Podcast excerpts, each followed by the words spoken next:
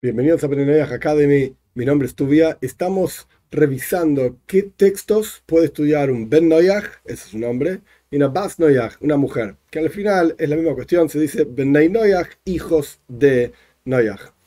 Este libro que quiero presentar hoy se llama Ética Universal, la teoría y la práctica de las leyes noajidas. El autor de este libro es un australiano, el original del libro es en inglés, se llama el rabino Dr. Shimon Cohen. Este libro básicamente tiene dos partes. De hecho, entre paréntesis, en la descripción del video está el link, el enlace para comprarlo en Amazon. Es el lugar en donde está disponible para cualquier parte del mundo. El libro tiene básicamente dos partes.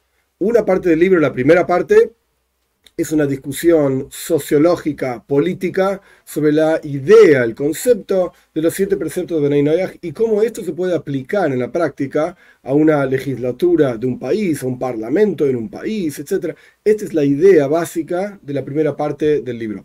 La segunda parte del libro toma los preceptos de Benay y explica las leyes concretas, prácticas, de cómo aplicarlo en la vida cotidiana interesante de este libro, estas dos partes, por supuesto, la cuestión más eh, global, por así decir, que se puede aplicar de vuelta a todas las naciones y países. O sea, no estamos hablando de algo teórico, de cinco personas locas que dicen, che, vamos a hacer las leyes de Beninoya y no sé cómo hacemos, sino que el rabino lo expande aún y lo muestra y lo demuestra como esto es algo concreto y aplicable para un país entero, para manejar la política concreta de un país entero. Y no es solamente algo teórico o algo, por así decir, religioso. Esta es toda la primera parte del libro.